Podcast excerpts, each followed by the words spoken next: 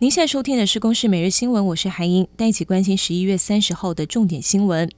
民进党今天召开败选后的首次中常会，通过推举高雄市长陈其迈担任代理党主席，并且成立了败选检讨小组，由桃园市长郑文灿担任召集人，将会去了解各地败选的原因。而陈其迈表示自己是临危受命，有三项任务，除了接下来的党主席补选、嘉义市长选举，还有台北市的立委补选，也将会在今晚进行人选的协调讨论。原能会主委谢小新上午前往立法院进行业务报告，针对他由秘书陪同到咖啡厅上课，遭到批评有公私不分之嫌。他说：“如果一切都是为了公务，他觉得没有什么。不过时代力量立委王婉玉就批评他应该要自请停职，但是他自曝有问过秘书要不要离开，遭炮轰，缺乏性平意识。”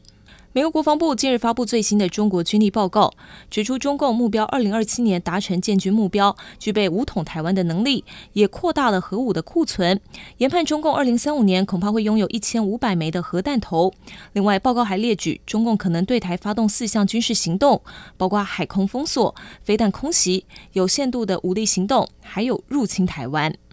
卡达世足赛小组赛进入第三轮赛事，A 组的荷兰跟塞内加尔分别以二比零与二比一打败了卡达跟厄瓜多，分组第一跟第二晋级了十六强。而 B 组则是美国对伊朗、英格兰跟威尔斯的大不列颠内战，结果英格兰三比零取胜，分组第一；美国一比零险胜，分组第二，也取得了十六强门票。